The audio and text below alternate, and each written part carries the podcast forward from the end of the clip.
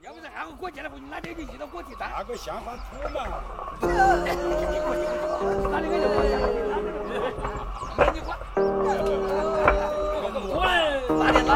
过那今天给我带来的这道菜叫啥名字？这个其实就是很普通的一个腊肉炒青笋。嗯，我先尝一尝啊。嗯嗯，现在是吃播，其实刚刚我我在做的时候也有发图片嘛，就是你有看见它的那个腊肉，它的肥度其实很很多的。嗯，那其实在我刚才吃这一片是就就就半瘦半肥，不，你那个 其实应该算是三七开吧，三瘦七肥了已经啊。因为像我妈在给我准备这一块腊肉的时候呢，其实是觉得，因为像我们那边吃腊肉啊，不怎么吃柴的，嗯他就吃肥的嗯，为了是好炒其他的菜。我这个算用料比较少，像我们那边我基本上会辣椒和嗯姜丝，它基本上就是大半锅，嗯，就下去了。对，因为先是先是拿那个腊肉的肥肉去煸出那个油，油来嗯特别香。其实我这里面全部用全部都是腊肉的油，嗯，可能现在已经有点吃不出来，它毕竟有点凉，不是刚出锅的时候。能吃得出来啊，。能吃得出来是吧？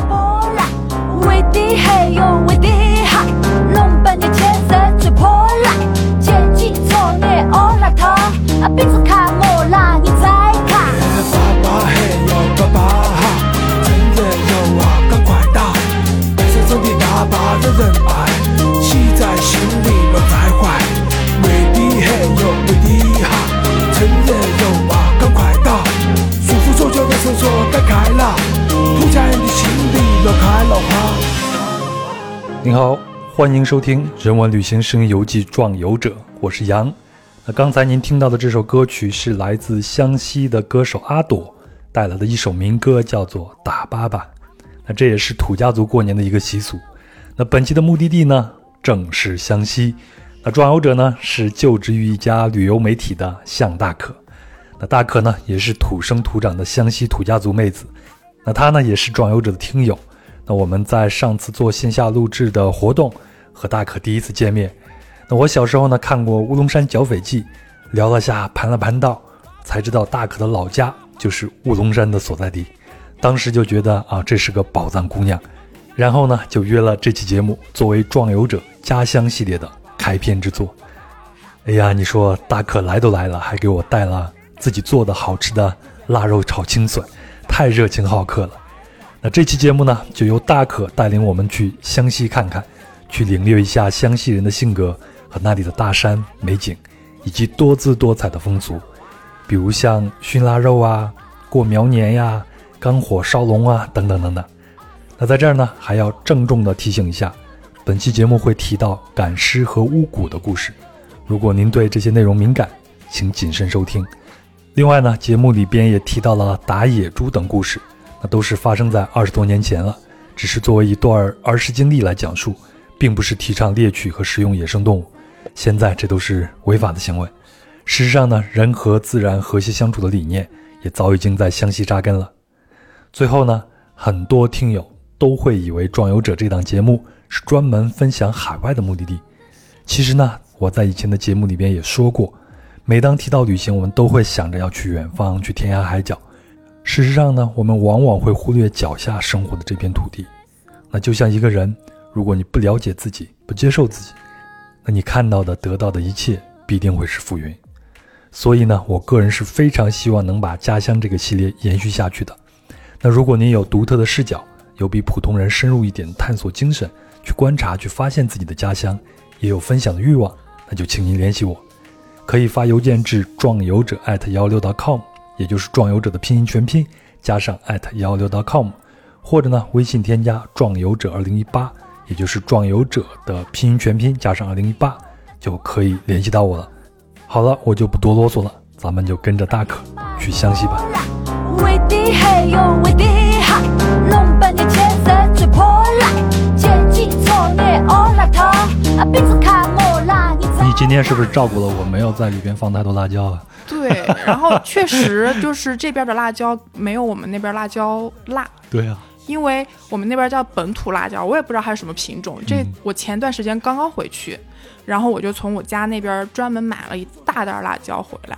就那个辣椒呢，即便因为我自己也会种地，种地，即便种菜是吧？种菜，对我外边有个小园子，嗯即便我把那个种子拿来种，它长出来的味道也是不一样的。嗯那个炒出来就是真的会，我辣到会天灵盖都要炸裂的那种。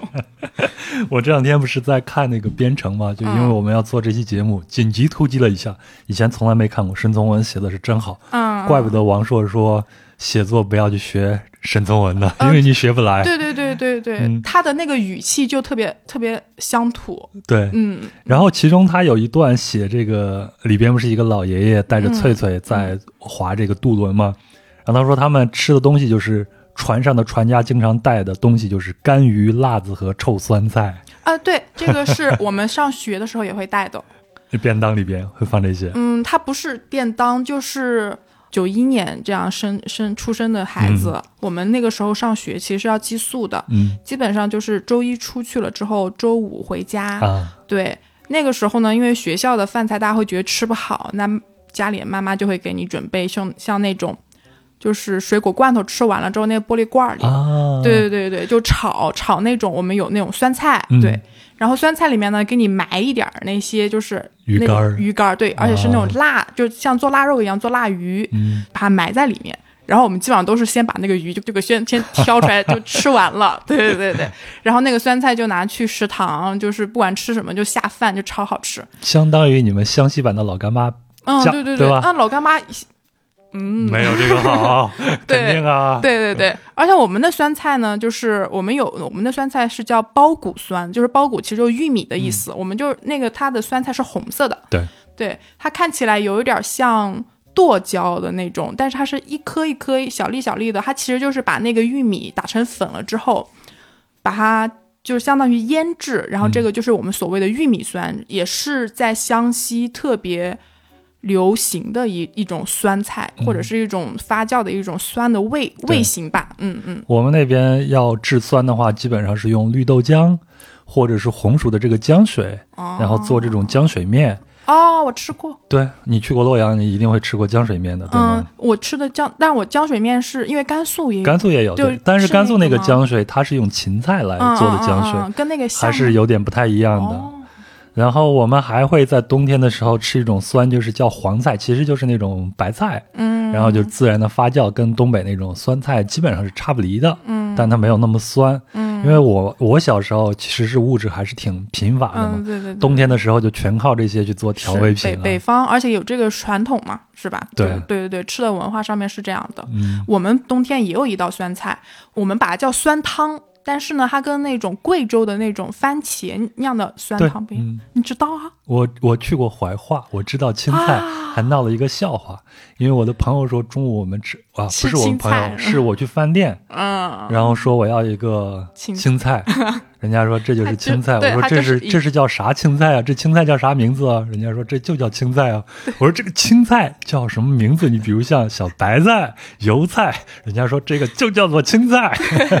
对，小时候我也为了这个东西纠结很久。嗯对，因为其实说老实话，就是我家里人是比较传统的那一辈儿的湘西人，嗯就是湘西它其实有新的湘西人跟旧的湘西人，那我家里刚好是传统的，那我跟他们呢，其实有时候，比如说说话，有时候还真的会有一点点。就听不懂，比如说墨汁，嗯。我们那边本地话他们叫梅子，啊，那我要说我说抹子，嗯，嗯，那你的更接近一点长沙话的这种感觉。不是，就是因为我们从小，其实大家很好奇我们的双语教学哈、啊，对，其实我们从小学就是普通话。嗯。那我即便是从小平时生活说吉首话或者是湘西话这样说起来，但是我会有一种一个转换，嗯，就是我会把那个墨就是直接转换成我们那边的发音。明白。嗯嗯，所以我会以为我爸跟我妈在说梅子，啊，嗯，就是会有这样的区别，所以那个时候我我一度以为他们把青菜说错了。嗯后面我真的发现那个青菜长什么样了之后，我才知道那个真的是一道菜。那个就是冬天我们会我们会直接把它切碎，切碎了然后直接炒，或者是直接就是把它切碎了腌好之后。现在是其实家里会有那种有暖气的地方，然后就把它放进那个坛坛里面，就像腌那个酸萝卜。对对对，嗯对对对，放进坛里面就靠在那个暖气边上，嗯然后呢大大概让它温度稍微高一点。呃对，大概到了个半个月，然后就可以喝。我外婆做这个超好喝，嗯，就每年因为那是喝的，是里边要喝那个汤水是吗？它跟那个浆水面有点像，那颜色。啊也是发酵的那种酸对的。对对对，它有点泛白的那种嗯青青白白的颜色，青色，然后里边泛着白，但是就是乳香气那种感觉，然后拿来下火锅，哦，嗯，就是我们会放，比如往往里头投那些香菜丸子。其实这里直接就从腊肉谈到了过年吃的东西，因为其实腊肉也是过年吃嘛。嗯那我们这道菜其实也是过年做。嗯那它投的时候呢，比如说腊肉，我们也可以往里煮，然后还会煮一道就跟四川的小酥肉很像的，我们叫黄雀肉。啊，黄雀就是那个鸟，黄雀。确实是黄雀的肉吗？不不不不，还是猪肉？呃，对，它里边是它里边会有猪肉条，但是呢，因为它其实跟小酥肉很像的意思是指它做法很像，嗯，但是它先过油锅炸了一道。对对，它外边那个糊就就是面粉跟蛋黄拌在一块儿，但是它裹的会比较厚一点，然后还会加一点调料。嗯那炸出来它的形状其实就跟一个小小的黄雀一样。啊，嗯，然后所以我们就把它叫黄雀肉。这个等于是备年货的时候，我们第一道大的工序就是做腊肉嘛，第二道就是炸黄雀肉。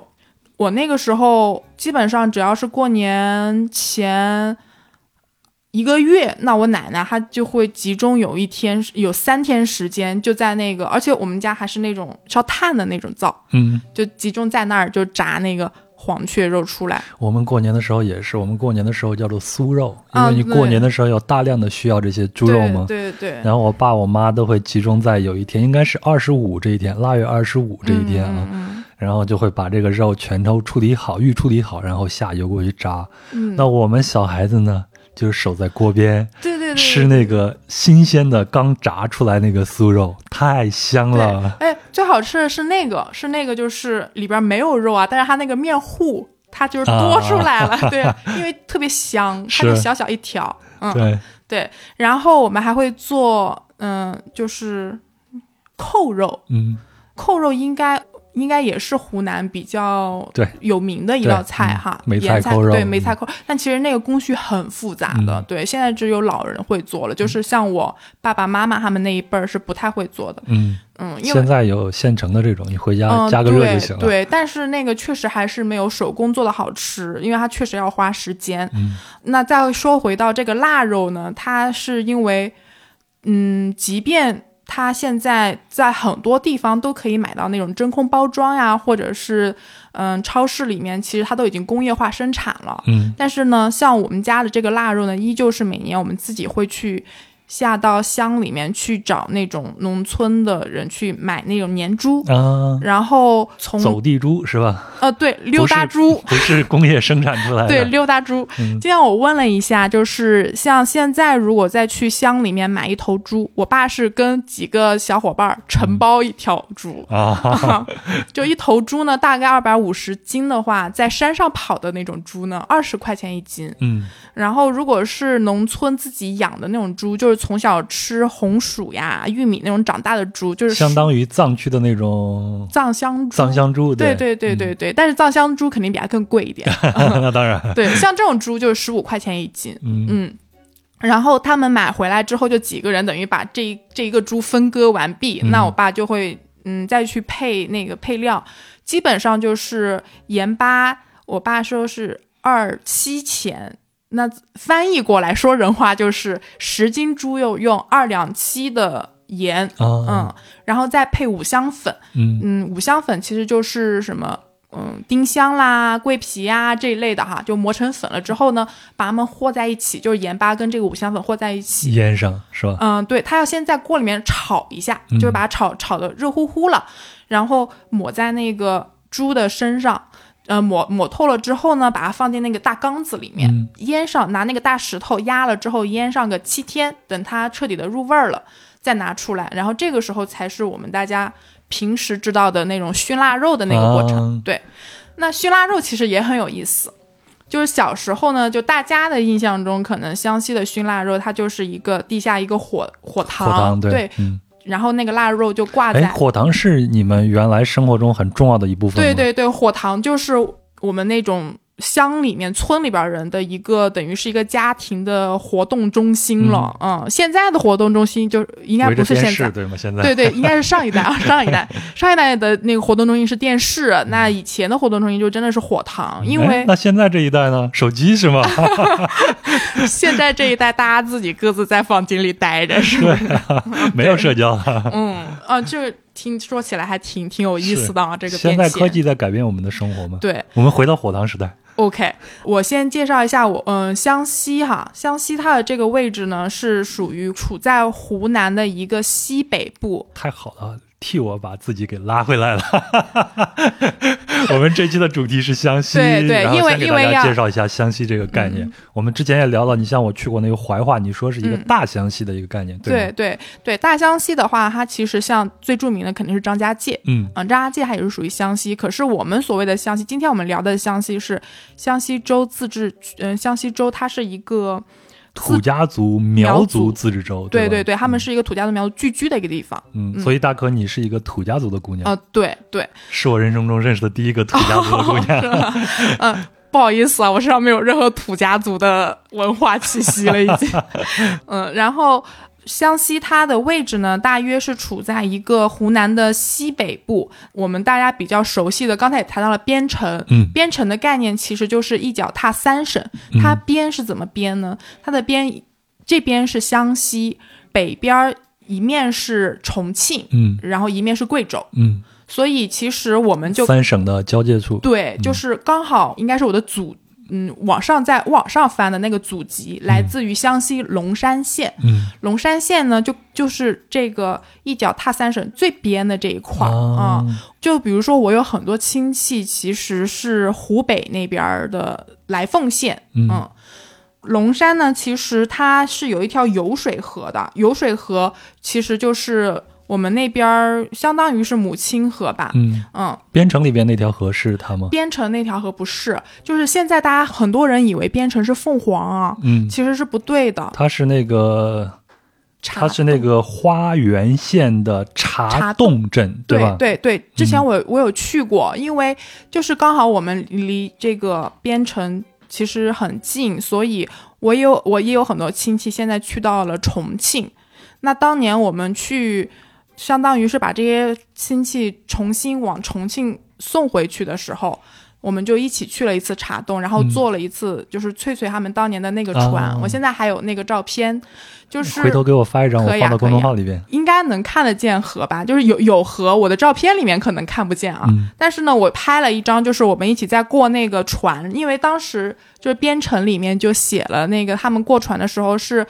河上有一条那个铁索，对然后就是这样拉着着过去对对我们就是嗯这样过的。嗯，渡了河，对面就是重庆分管的辖区了。嗯，哦，那现在这样拉着过河这种渡轮的形式，它只是满足大家的游览的需求，还是一个主要的交通方式呢？它不是主要的交通方式，但是有。嗯嗯就是说一些乡民还会用这样的方式呃，，对对渡对，过这条河对包括我小时候，我记得去扫墓，那以前的老人就真的有点远的话，那个船还是这样过的。嗯嗯，它比较少了，还是有。嗯嗯，你刚才提到你的老家是龙山县嘛？对，你看我的小时候就会看一部电视剧，叫做《乌龙山剿匪记》，嗯，田大榜啊，然后领衔主演申军义，现在人都已经不知道这个明星了。乌龙山也就在我们龙山那边。我刚查了资料，是在你们老家。嗯是的。然后说到这个龙山的话，那就是。嗯、因为刚才我们有在说火塘啊，我们先把那、那那个好说说说完哈。嗯嗯，那那龙山其实就是在这么一个地方，嗯，我们那个家呢，其实它跟剿匪记还真的有点儿相近。对，就但但是这个东西我要隆重的介绍一下，嗯。我爷爷呢，就是他当时是来到湘西这边区域的解放军的、啊，对剿匪的一员，哦。对他是一个他是一个警警卫员，嗯。嗯，之前我我因为没有看过剿乌龙山剿匪记啊，嗯。我不知道是哪一部剿匪记里面是有一个应该是叫东北虎的这么一个人嗯哼，啊、我不知道是不是乌龙山剿匪记里边，我印象中是有有这个，对，嗯。啊、但他现实生活中呢，他的原型呢是叫武昌虎，嗯。他相当于是那个时候来到湘西这边区域的解放军是一九四九年那会儿已经解放了，对，对，刘邓大军解放了湘西这边，但是真正来剿匪的那一支呢，叫四十七军。嗯。四十七军的话，这个武昌虎他的职位相当于是一个团长，那我爷爷就是他的警卫员，嗯啊，，然后这样子啊，对对，然后那会儿呢，就是就我爷爷是真的是实实实地的去参加了这个剿匪的活动的。嗯。他们那个匪窝当时就是在 真的就是龙山，嗯。龙山那个叫燕子洞，燕子洞它是在我们当地一个叫八面山的一个顶顶上，嗯，这个燕子洞里面特别特别深。然后现在其实是可以去的。乌龙山剿匪记里边有这样的桥段啊，啊，就是有是吗？对啊，就是他们最后就是拿那个藤条，然后进到那个洞里边。，对对对，就是据说那个燕子洞是可以通到直接通到四川的，啊。嗯，然后当时好像还有一些余匪，就是从那个燕子洞里钻到那个四川那边，但是还是最后被抓获回来了，嗯。嗯，这个八面山燕子洞就是我的那个老家，哦应该是老老老老家，嗯嗯，就是要绕过这个山脚再往前走，就等于比它还要再偏远的地方。嗯那我之前是好多年以前，我陪我爷爷回去过一次，因为我爷爷是他们那一代人唯一一个从那个大山里走出来的一个人。，嗯嗯，他是家里最小的一个孩子。那我在去的时候，很夸张，真的就是沿途你要开车就你要开好多个小时，嗯。然后那你开到去的时候都已经是九十年代了，已经能开车进去了，对吗？呃不，已经很我已经很大了，我已经应该是成人了，二二十一世纪了。对对对、哦可以想象在四十年代、五十年代的时候，对，湘西为什么会成为一个匪窝，就是因为山太高、太深了，林太密了。，对对对对对，就是当时那个路，它还算好歹能算算是一条路吧，嗯。就车开进去，但是就全程你就一直是那种，相当于一直在一直在过过山车一样的那种感觉了。嗯。然后开到一段呢，已经实在开不下去了，然后你再要步行，大概会走那种，因为我们那边是水田，嗯。一面呢就是那种山，就是就是山的那种峭壁一样的地方，然后这个中间这条路大概也就是就这本书就一本 A 4的书这么宽，嗯这下面它它没有很高，它不是悬崖，但是它下面是一个水田，哦就还是蛮高的。就那个时候，我真的觉得我应该怎么去过去呢？我我不是壁虎，就是我没有那个吸盘，就我没有办法，就好说歹说，真是揪着边上的那些就是盘根错节的那些树根儿啊，嗯大家就就这样贴着走进去的。嗯结果就是因为现在山里面，当时我记得还住了三户人家，嗯，就是往上往上倒，肯定是我的亲戚了。对，嗯，那个时候就是青壮年全部都出去了，家里就留守的是有妇女嘛。我就是他下来就是飞快，就是如履平地，我都不知道他是怎么从人家走习惯了。哦，对，我不知道他是怎么从就是那个那个道上就这样过去的。然后还有好多老人，他们也就是这样，就很很简单，很轻松。包括然后过了那这条小道之后，还得往上走，就是本来我只是走一个二 D 的路线，结果我变成走了一个三 D 的路线，到重庆了是吧？就很夸张。我就觉得啊，就是真的就真的是要爬了，但是别人依旧很轻松。包括就是真的很多溜达鸡就在啊就在那飞，就是在你边上飞舞，因为就是因为它是斜坡，它没有那种可以平地走的、嗯啊，你爷爷那个时候走这些路没问题吧？啊，没有问题。我嗯、呃真的真的很厉害，我爷爷那会儿就真的已经是。佝偻着腰了，嗯但是我爷爷呢？刚才我们有说他的这些辉煌事迹啊，嗯其实我是真的不知道的。他没有跟你讲过他剿匪的故事啊？对，就是我爷爷是一个很典型的是这种湘西的那种农村人，哦然后他少言寡语，平时就很严肃，因为可能也是他就一直待在比如军队的这样一个环境里面。嗯，所以他形成了这么一个就是少言寡语的习惯吧。然后包括平时可能吃饭的时候，他习惯蹲着，嗯。就有点像中国合伙人里边那个亚洲蹲。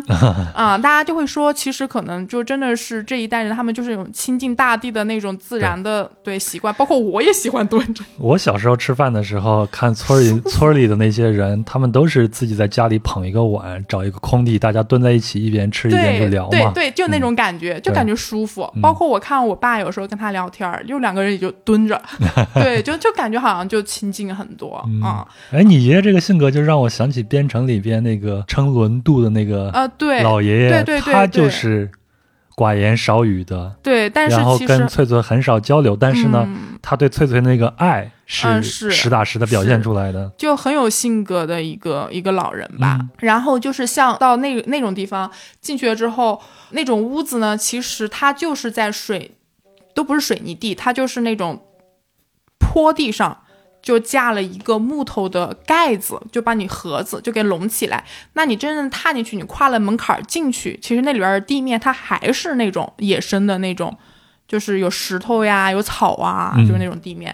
唯一可能比较会精装修啊，应该是当地人以前的婚房吧。嗯，就是里面他可能会给你铺一层木板，然后呢，边上那些那个时候贴的还是什么《还珠格格》的那个海报 啊，就就是那个是最好最好的房间了啊！当天晚上是给我们留留留给我们在那里面睡觉的。嗯可是真的就是环境其实很嗯嗯没有办法想象，说老实话，因为我即便去过像中东那些地方，我觉得还是都会比那个环境要好很多。现在会好很多了吧？现在农村的变化也又快。没有那个地方，说老实话，因为它已经不属于农农村了，我觉得它属于山里，嗯嗯，没有人会去的。所以也就没有必要给他们专门修个大对对，公路啊啥的。除非你人自己哦走出来，因为它只剩那么几户人家了。嗯嗯，然后呢，像那种地方，它就保留着传统的那种火塘。那个火塘其实也就相当于是概我的印象里啊，可能有有一点久远了。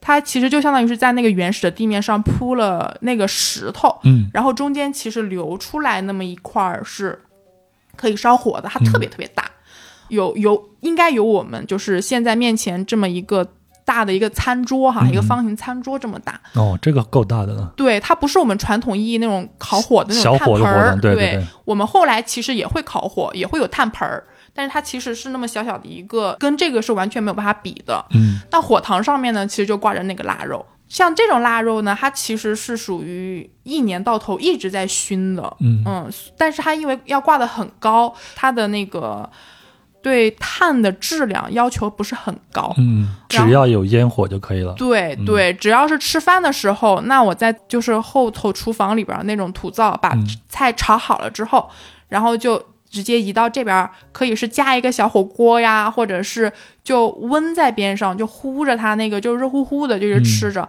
包括现在呢，就是去吉首，嗯，还会有那种农家乐，它会嗯给你打造成那种。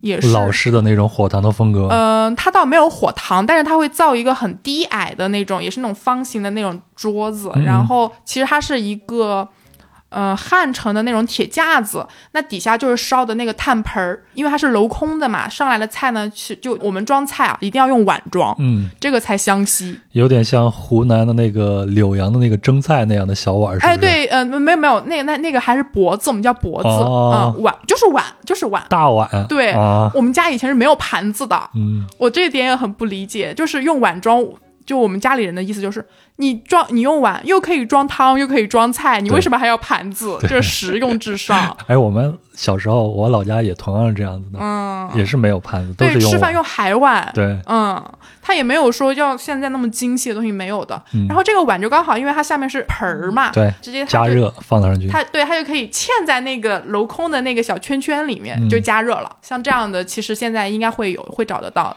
嗯那火塘其实跟它是同一个道理。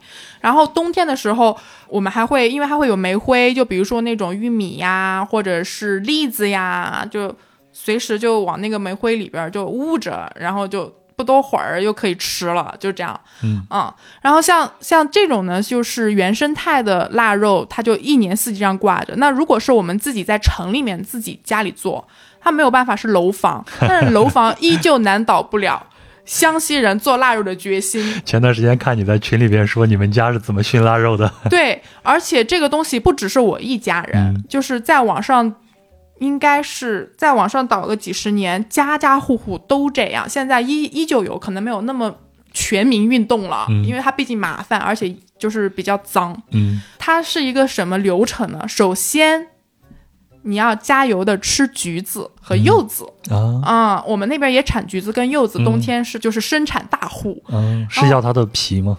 对，一到了要熏腊肉的时候，这种别人就疯狂来收你的橘子皮跟怪不得你今天除了腊肉炒青笋以外，还给我带几个橙橙子呢。啊，对我们那边产产冰糖橙，嗯我家爷爷奶奶有有一片地，以前就专门种这个，嗯，别人就就盼着你赶紧吃，赶紧吃，然后你吃那个东西千万不要丢，你丢了的话，你就像犯了天大的错一样，就真的是每年过年感觉人都要吃黄了。然后那个橘子皮跟柚子皮留下来呢，就是为了去熏腊肉，嗯因为去会给它就是带一定的清香啊，当然啊，带来一点果味儿，对，可能玄学吧，呃 我不知道，但是就是世世代代都这样。有道理，不就是陈皮吗？陈皮的味道又熏上去了对？然后就是这个东西呢是集集在那里的，攒在那里的。那接下来腊肉等于是腌好了之后，把它提出来，我们就去找一个地方要熏它。怎么熏呢？我们自己做一个小熏小熏房，就给它蒸桑拿一样的感觉，嗯嗯做一个桑拿房。这个桑拿房怎么做？可以是报纸，可以是那些就是拆下来的什么破木板啊，嗯或者是门框啊什么的，给它其实就架一个小框子，特别小，就就像那种宜家的那种九十九块钱的储物架这么大就好。嗯只要是能把那些腊肉齐齐的把它们挂在那上面，就是罩起来就好。然后下面呢，就是刚才我说的，我们烤火会有一个小小的小炭盆儿，然后里边就会烧木材，嗯烧木材之后，就是再盖上刚才我说的那一些橘皮、柚皮，就让它一直一直这样熏着。嗯，基本上如果是二十四小时不间断的去熏的话，差不多七天的时间，那它就可以出来了。嗯，如果是说就是你可以出来的意思就是可以吃了，是吗？对，嗯，但是你还可以吃完剩下的，你还可以继续放在这儿，呃，继续熏，继续对熏，。但但是因为毕竟在城市里就不方便嘛，嗯你你你肯定那个只是一个临时的一个桑拿房，你是要把它撤走的。嗯而以前大家这些桑拿房 就架在我们就楼梯道里边就因为大家其实我们都那样，所以没有人管。突然想到一个创业的点子，去你们那儿开一个共享的桑拿房怎么样？让大家一起熏腊腊肉的时候都送过来，我就是收你个统一包。收是吗？对啊，但后面就是也会有，就是在天台上面架起来的。对，像这个的话，如果你要这样做，那你就得每天上山去砍柴、哦，啊，因为我们当必须得要木柴。大家为什么去费那么大劲儿去做这个事儿，就是因为它好吃。嗯，它好吃的点跟外面不一样是什么呢？因为外面大家趁就是省事儿，可能就直接用炭、木炭现成的木炭就去就去熏了。但是像我们家里呢，就是我爸爸过年的时候会专门带我上山去找那个好的木材。嗯最好的木材是什么？是那种桐木。嗯我们那边会有桐油，就是点桐油灯。啊，对桐油，对对我知道对那个，嗯对，那个我应该是叫桐油树，我们叫桐子树，嗯或者是茶树。像这种树呢，它砍下来之后，它的树它的那个木材烧出来，它没有油脂。嗯比如说像松树这样的树木材，它砍下来烧了之后，它会有油脂。对，那个油脂就是挥发之后粘附在那些腊肉表皮上，这个腊肉就会发苦。嗯嗯，像桐油树和茶树，它们是最好的，它们是一一级首首选的木材，熏出来的腊肉呢就特别黄亮。因为之前你也有看见我们那个图片，对就是它跟外面的腊肉颜色很明显就是不一样的。嗯，我我反正每年只要是熏这个腊肉之后，我爸就跟看看宝宝似的，每到一段时间就去接那个 报看孩子都没有那么用心。，对，就是他本来捂得严严实实的，然后最外边给你放放一个报纸，就是弄一个小窗口，那你差不多的时候他就要去接个窗口看一看，哎呀，我家宝宝长到什么样了，就这样。对，这个就是我们家腊肉的故事。呃，所谓的一方水土养一方人嘛，湘西又是一个非常深山密林的一个地方。嗯，然后我看编程里边那个翠翠呢，她和你的性格好像是截然相反，你就非常的开朗又爱说，对吗？翠翠就是非常的内敛。嗯，但是我之前有一次，也就是二零一一年的时候，我要去怀化，嗯，然后我跟我朋友说去怀化的时候，我长沙的朋友就跟我说啊，你要去的可是湘西啊，你要小心一点啊。对 对对，再加上我小时候看的一些《乌龙山剿匪记》啊，就会认为这些所谓的这种深山老林嗯就出刁民的这种嗯概念嘛。嗯嗯还有就是现在大家都会说湖南人的性格是属于那种霸蛮，对吗？对。你你你会觉得你们的这种环境和饮食会跟湘西人的性格有关系吗我我？我觉得会有的，嗯而且怎么说呢？嗯，其实这个东西吧，有些人觉得其实还有点攀强附会，呃附会，因为什么样的性格各地都有哈。对嗯但是呢，在我看来，他确实在湘西这边呢还很明显。借用我爸的一个词来形容，觉得很地道。他说，湘西这边，尤其是可能苗族，他的因为这边就毕竟还是苗族人多一点，嗯他的性格很陡，嗯就是陡峭的陡。啊嗯，因为什么？因为确实像我们，即便现在城市化了，但是我家出了门后边就是山，嗯，嗯，全部都是那种深山密林里面。那你现在是住在吉首嘛？所以说吉首吉首旁边也是山。，对对，湘西它其实是吉首是湘西州的首府。嗯那像凤凰县县城，刚才我说的龙山县县城，嗯他们都是在边上。嗯可是即便是像这样子的最繁，算是最繁华的地方了，那外面就依旧是出门就是山，这也是为什么可以上山砍柴，去熏腊肉。嗯，所以就是它跟。每天出门就是大海，或者是就是草原，就是这样地方的人，他相对来说性格呢，确实是没有那么开阔的。嗯嗯，然后另外加上山高林密嘛，刚才也说了，就是条件非常艰苦，那大家其实会因为要生存下去，对，所以他们的性格，霸蛮可以形容湘西人吗？还是要比霸蛮要更强烈一些？对他们会有一种就是鼓着这股劲儿啊，我就得我就得弄了那种味道。对嗯你之前跟我讲你爸爸的故事太有意思，我觉得你爸爸就挺典型的一个嗯湘西人啊。啊、是我先是从大家普通的印象里面啊，嗯就觉得说到湘西苗族或者土家族，大家会想到头戴银饰，对对对然后包那种苗帕，对，对，这贵个州苗族是这样吗？现在你们湘西好像也也都是呃，也还在苗族也苗族都这样。嗯这是为什么呢？它也跟这个有关系，就是把所有的银饰带在身上呢，就是把所有的家当都带在身上。那我随时如果出了任何的，就是比如说土匪来了呀，嗯或者是有战乱呀等等。对，那我马上就可以走。啊，我就把家当带走。那我的苗帕是什么呢？因为它的苗帕，大家会就是印象当中那个苗帕包在头上特别特别长，嗯它是为了在深山老林里可以随时有地方我需要用到绳索啊啊、我就可以把它解下来，我就可以随时的走。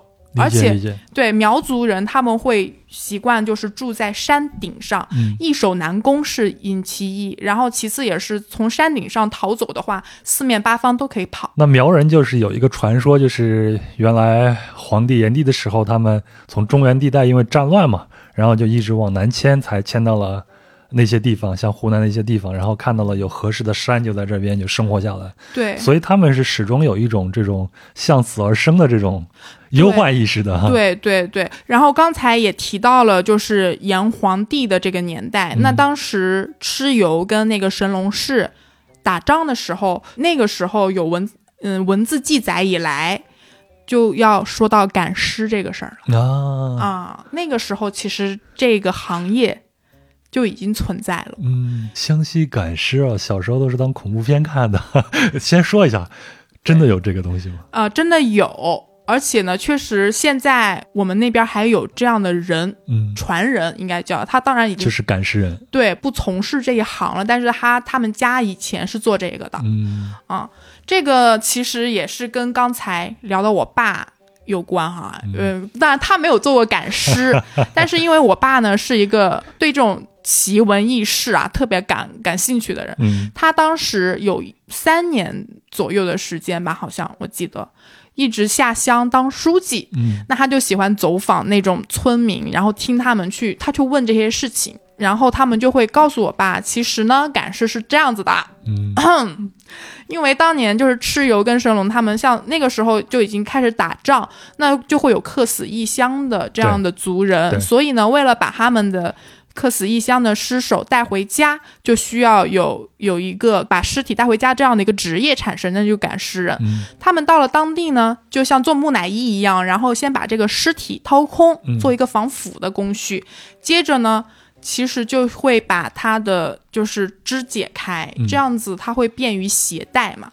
那它肢解开之后，其实是把手啊还有脚啊，就依次的绑在自己相对应的部位上，其实相当于把这个尸体背着回家。哦，嗯，然后由于像那躯体呢？躯体也绑上去吗？呃，对对，就都这样。只不过是里边没有内脏了。是的，因为它比较轻便，嗯，加上以前那个年代交通不发达，对。那他还要翻山越岭，因为湘西这一带全是高山对对，基本上像这样的要走好多好多天下来，所以他就是必须要把内脏全部都取空嘛。嗯嗯。而且这样的人呢，因为他们做的这个行当不太方便去光天化日之下就去走，所以他们都是晚上赶路，白天休息。嗯。而且他们赶路的时候，那个赶尸人会把自己的妆容画的特别的就很很丑，嗯比较狰狞吧，所以大家会觉得，因为他不想别让让别人认出他来。哦，所以这个职业相对来说，它并不是一个非常体面的一个职业。，对对，但就是像前段时间我们看那个嗯日本电影《入殓师》又重映了以后我我我就很想说，你提前跟我说把这个事情给说了。啊，嗯，我觉得哈，他们真的有一种那个年代的入殓师那样的职业嗯的感觉，因为他们做这个这份营生之外，他们回到家之后，把这些尸首啊，刚才不是说，就我感觉有一点冒犯到这样的尸首，嗯是吧？已经做了这样的处理，但是他回到家，他首先是会让家属不要进门儿，他呢会先把这些尸首再重新拼接回去。嗯啊、就让他的整个仪容呢，其实是还比较体面的回到家里。所以我我当时听到这个，我会觉得他就是是有那种入殓师那样子的感觉。对对对，嗯，哎，那你像我们原来看那个赶尸的那些传奇啊，那晚上都是一一排一排的人，那就是他对他他十个这个赶尸人一起运送十个尸体走吗？对他是有有一个队伍的。哦，嗯，他他，而且基本上，即便只有一个赶尸人，那他旁边也是会有一个领队带着走的。嗯而且嘴里可能会念念有词的，就是说一些道文。哦，那要双手张着的这个呢？这肯定我是觉得这有吗？我没有说到这个，我觉得这个可能是后面就已经有一点细说的成分了，嗯因为他毕竟拍出来需要那个效果嘛，嗯，其实是没有那么神秘的。嗯说到了这个赶尸之后，大家可能会对巫蛊、对苗蛊这个下蛊是吗对，也会也《会笑傲江湖》里边的蓝凤凰、任任盈盈啊都是搞这个的。对对，这个东西还真的有，然后也是我爸这一个十万个为什么 就是问出来的。你爸真的就是有点抖啊，对不对？对，他就，而且你知道，我爸会，比如说，经常他他后面还会讲到啊，他上山会打、打野猪的故事，嗯。就跟着一起，他也带着我去，当然没有打野猪啦，有各种故事哈。继续，我们嗯。先说，呃，那就说到放蛊的这个东西呢，是这样子的啊，它真的是有这样的人存在的，而且在苗族里面，它只传女不传男，嗯。嗯，我这个是文化的原因啊，没有其他的就是具体的解释。嗯，那他们用的蛊是什么呢？其实就是大家会看到，比如说养蛊会有一个蛊王，是吧？嗯就把所有的那些蜈蚣啊，还有就是反正那些毒物放在一起，最后撕咬出来，只剩最后一个，就养它，嗯是这个道理。就是用这些毒物的毒液，其实他们就是下毒。这个呢，它相当于是一门技艺，那么它会代代的相传下去。然后这些人呢，他们只会对自己就是比较亲近的人下手，因为他们只有这个机会下手。嗯那为什么要下手呢？其实很简单的一个心理就是他寄养了，因为他学会了这么一个东西，他想要试一下。嗯，就比如说很简单的一个一一种蛊，它是那种，比如说我们在乡村的那种小水潭，可能它会里面比较脏一点，之后会表面会浮那个沫沫，嗯。他们就把这个沫沫收集起来，晒干了之后成粉，然后呢就嵌在自己的指甲里面。你不注意的时候，就用指甲一弹，弹到你的那个碗里，然后你可能就中毒了。嗯。嗯，还有一种话也跟刚才我们说到的，就他们的性格很陡有很关系，就是就真的很记仇，是属于你对我好，我会对你好，但是你要是伤害我半点，我加倍奉还。啊，比如说他们在山林里面，就是那个时候要打猎嘛，打猎了之后，我在山上下了一个陷阱。如果呢，这个时候有人过去把我的猎物拿走了，那我不干。那他们会怎么样呢？他们会把那个绳索上面也就会涂这样的蛊毒，嗯就其实就是就是练出来的毒嘛。你来拿这个猎物的时候就把你毒死。对，因为就是嗯、上山干活儿，身上肯定会出汗。那嗯我要去拿这个猎物的时候，就拿解锁套的时候，我自然会拿到它，然后用手再去擦汗。那它这些就是会渗到这自己的皮肤里面，嗯嗯，就就入了蛊。这也是人类的一种护食的行为吗？嗯，对，我它其实就很报复行为。对，嗯其实我记得那个编程里边沈从文也写，他说湘西人啊，就是既重利也仗义。对对、嗯对是这样子的，嗯啊，我觉得你的你的你的什么科研成果挺好的。临时抱佛脚了。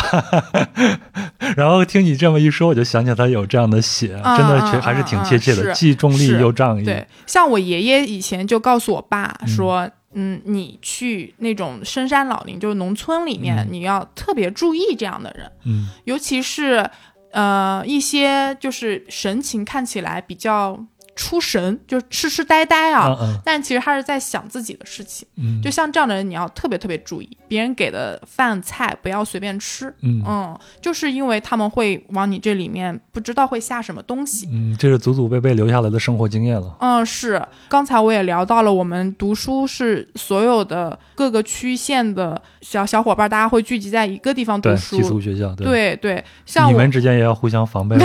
没有，太吓人了，小朋友，你们想啥呢？他考了一百分，我要给他下个个蛊。对 对，没有没有，就是因为我我我我的我的同学他是来自永顺县，嗯也是我们那边一个县城。对，像那边他可能会这个文化传统还比较深厚一点。嗯他呢，以前小时候就亲身经历过这样的事情，被下蛊了。没有被下蛊，是他的认识的人，但是他看见了那个蛊，就是他说的还神乎其神的，嗯就是有一个人，嗯，反正不知道是在哪儿招惹到了这样的巫蛊师，那他被下蛊之后，他那个背后的皮肤看起来就像里边长了一个螃蟹，啊，而且还会爬，就是会会动。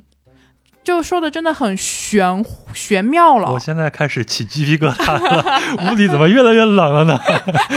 然后后面是是找了另外一个我今天晚上好好请你吃饭，你不要给我下蛊。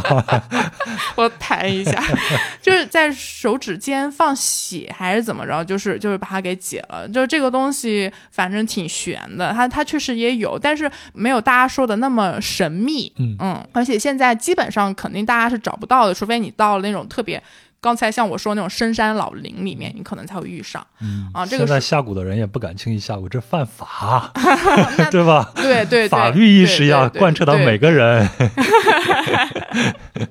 OK，还有啥？相信还有啥有意思东西？嗯、那就继续继续接着刚才说说我爸的故事嘛，嗯因为像像我爸喜欢到处跑，然后也刚才也说到了上山打猎的故事。嗯那个时候应该我亲眼都见过，就是各种猎枪啊、嗯都不禁枪的时候。对，嗯，九十年代之前有一段时间确实是不禁枪的，因为我小时候还要玩气枪啊什么的，去打个麻雀啊什么的。嗯我爸呢小时候也是也是因为这个性格就很不服气、不服输。嗯嗯当时是我们一家人从一个地方到了。相当于进了城里啊，那大家可能觉得你是外来人，嗯不太看得起他，他就觉得我不能被别人欺负，他专门就去拜师学艺，学了功夫。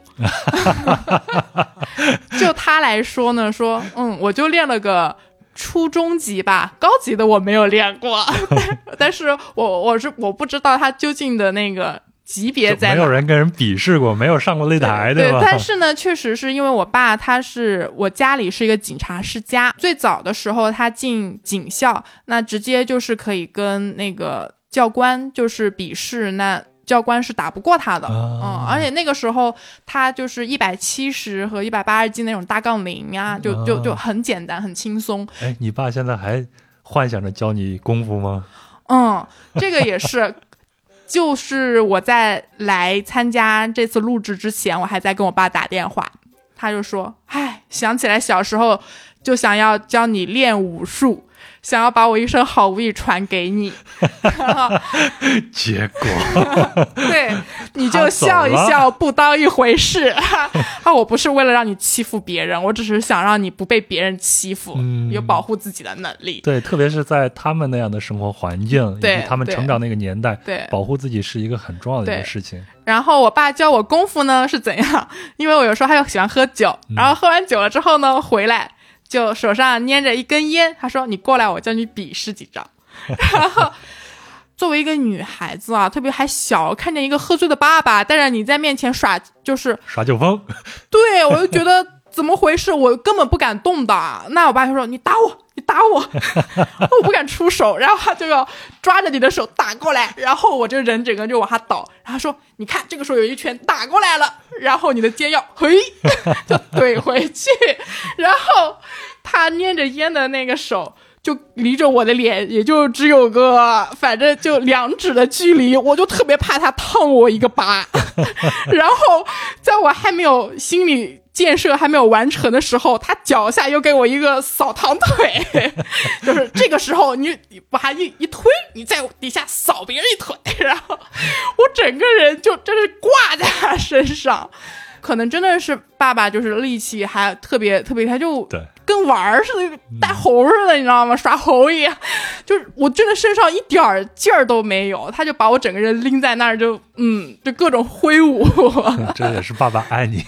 对对对对，这种事情反正从小学持续到初中、高中都有。但是就是没有练出来一个练家子。后面他发现我真的是，嗯，趣味盎然之后，他就去把这个目标转移到我表哥身上。祸害别人去吧。对当然，除了练功夫啊，我爸还会带我去体验野外生存。你爸又变身贝爷了，是吧？就是我们我们雨季的时候也会上山采蘑菇，然后呢，反正采蘑菇的那条路呢，也都是没有路的，也就是刚才我说要用吸盘，我觉得我才能爬上去的路。哎，你们那边的山，就是你们吉首旁边那个山高吗？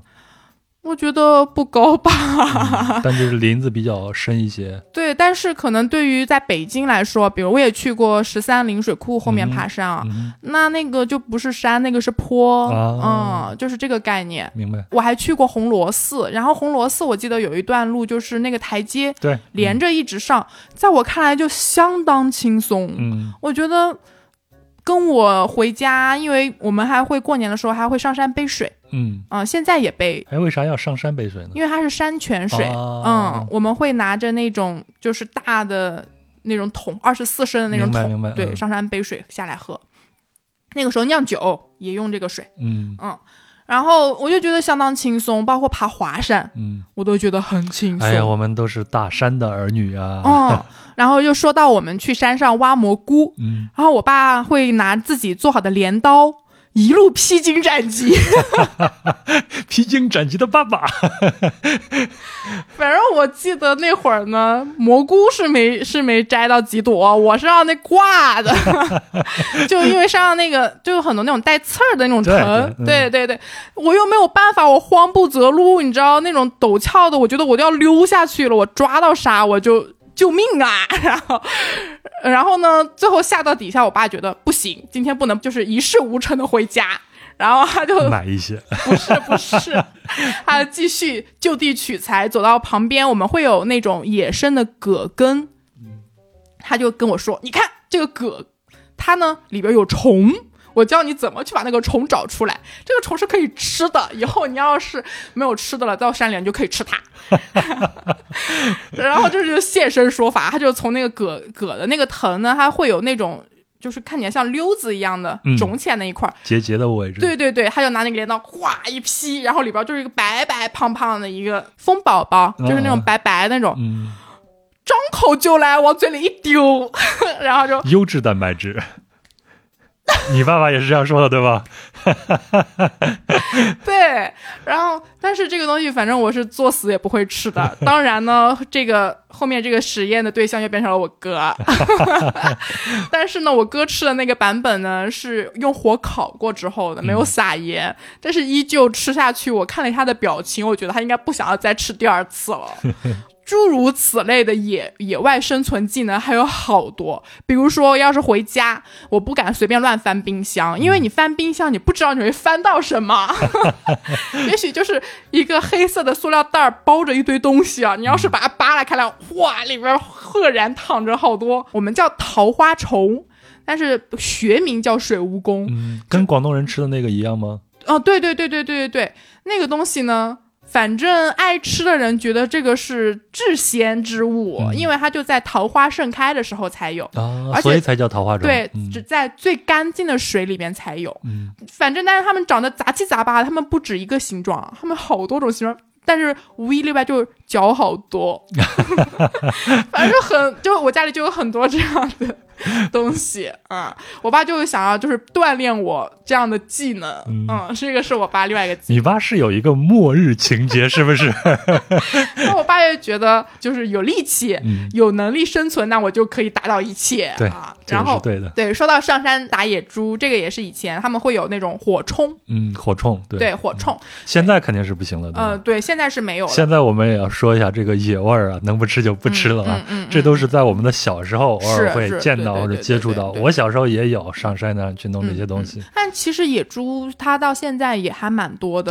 对嗯我记得好像几年前香港香港的城市里还闯进来一只野猪呢。对对对，而且野猪有的时候会泛滥，如果泛滥的话，这会由政府来组织，会去定点的清除一些。嗯嗯，但是普通人咱们现在还是不让去是的，对。呃打猎了。嗯，而且这个东西呢，在城市里肯定是没有的，还是到深山深山老林里，就是有猎户。对，就是那个时候，我爸也是爱结广交朋友啊，就结交这种上山打猎的猎户，我就跟着他们去，嗯、山上。他们那边打猎呢，还是用的最传统的那种，就是人跟狗一起打猎。嗯嗯，上去的时候先让狗狗去闻一下有没有昨天这里有没有经过。嗯，那种野猪呀，或者野山羊，嗯那它们有味儿，有味儿了之后，大概那个行行进的那个道路就是定下来了之后，猎户他们会分分头把那个道，相当于是给它阻隔掉。嗯其实可以理解嘛，像钓鱼好对对像也是有这个道理的哈。嗯然后再去让狗狗去追那个野猪，然后只要是过来之后看那个野猪，就他们就蹲点。其实其实就很简单的一个事儿嘛，嗯，然后我我还问了一下，像以前就是要是做这种事情，它的危险系数高不高？其实好像它还蛮安全的，嗯只要是有一个原则，就是你的那个猎枪不要对着就是人动动着的草因为里边很有可能是人。嗯对对，也有可能对，也有可能是其他的一些动物呀之类对的。对对，你看我小时候，九十年代我上初中的时候，九一九二年的时候，我们后面学校后面就是一个小山坡，经常上面有这种猎人拿这个火铳去打兔子。嗯，后来嗯终于听说有一个猎人把自己的朋友给崩了，啊虽然没有对死，对，就是有他在前头去找兔子的时候，后面的这人以为这是兔子在动，然后就开枪了。嗯，嗯。然后呢，因为我爸广交这些朋友，导致我们以前小时候每年一到过年，然后我家的客厅就变成了一个野生动物园，会有那种溜达鸡，然后而且身上还是带珍珠的，我们叫珍珠啊珍珠鸡 是吧？然后还会有那种，就是我们那边的野山羊分成两种，一种是蹄子是圆的，一种蹄子是尖的。然后我们的本地话叫起子，嗯，就是那种起子的那种小山羊。然后都是活的，在你们客厅里面溜达。啊那个小山羊倒是倒是倒是挂掉了，但是就是鸳鸯啊啊，不是鸳鸯，反正长得有点像的那种啊，嗯。我也不知道叫应啥，该是锦鸡之类的啊，对，锦鸡，锦鸡，嗯。是的，是的，是的，就是我小时候真的是野生动物大观园，我都不知道我家里只要是家里有人见上上门来拜年了，我就开门开门然后就往我这面前就放几个这样子的 奇珍异兽，嗯，哎，那你妈妈呢？女孩子的性格也应该很刚强吧？你像那个编程里面的翠翠，你虽然她平常是很害羞的，其实她是一个非常刚强的一个人，嗯，很要强的一个人。对对对，就是从刚刚我们说到老家的那个留守的妇女啊，嗯她在那种陡的地方如履平地着走路飞起。我觉得嗯我妈也是这样子的感觉，嗯做事特别特别利索，嗯，然后也特别要强吧你。妈也是土家族吗？嗯，对。嗯然后现在呢，他等于是已经退休了。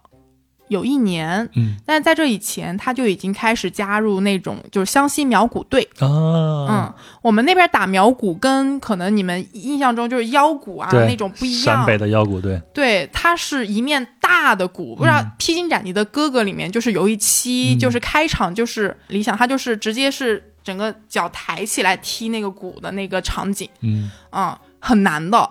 我妈他们打的就是那种鼓，嗯，因为后面那个鼓是斜着放在这儿，还是平着放在这？它是正着架起来，啊，架起来的啊，架起来正着正面就是类似于那种名媛鼓，就是击鼓的那种鼓对嗯，对，但是它县衙门外面放了对，它是一个大鼓，然后旁边两边还有两边小鼓。嗯基本上像苗鼓队的话，它会是比如说是有三个人，然后一组，然后一个人负责大的，两边就是就是两个人负责小的。当还要，配合，对。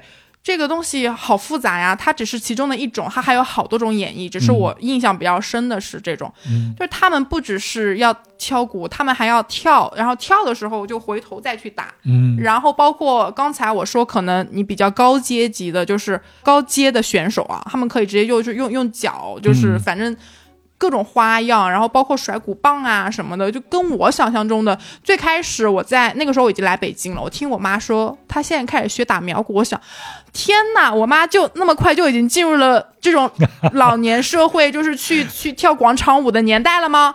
结果回去一看。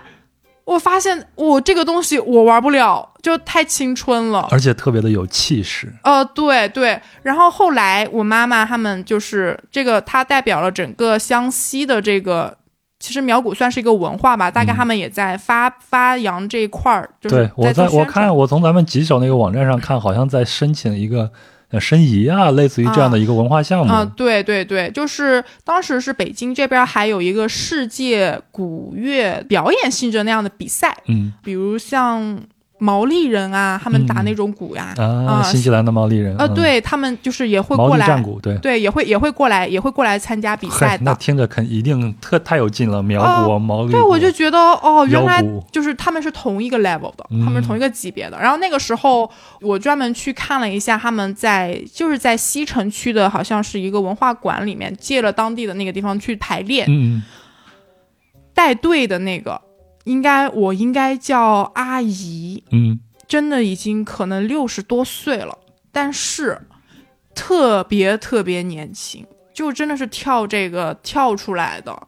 包括那个时候，因为过年有两年没回家，嗯，好久没有见我妈了，我觉得她就比以前年轻了好多，精神状态也好了。嗯嗯嗯，而且他们现场跳的那个东西吧，反正要我跟我是跟不了的。然后前段时间我也回家跟着我妈，他们还会就是组织起来去练舞，每天早上起来练舞。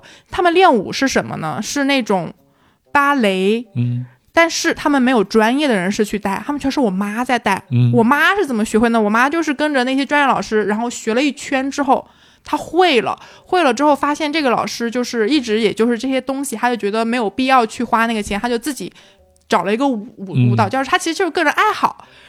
怎么说？其实我觉得他也从一个方面反映出来，我们乡人就是不服输。像我爸，他为了不服输去学武术；对，我妈她就是觉得抖，啊，对对 对对，就是我觉得真的是还挺可以的，嗯嗯说到这个鼓啊，我记得以前啊，我不是跑这个篮球比赛吗？嗯我忘了是哪一场篮球比赛的中场休息的时候，就有一个球队请了一个这种陕北的腰鼓队。嗯，我那天恰好是在现场，那天我震撼了，因为那个打鼓一群精壮的汉子在里边跳来跳去的打那个陕北的腰鼓，太有气势了，动不动还嘿一声。对对对对对，我觉得这个这个观赏性嗯一点都不亚于一群小姑娘在那跳那对，种拉拉舞、跟印象啊。印象中的怎么说？以前看画册，感觉这样的就很宣传，特别是你置身其中的时候，在听到那种鼓的那种声音、鼓点那种声音和你心脏心跳那种声音，在有一点共振的这种情况下，那真的是太震撼了。嗯，所以我后来还好像还说过，说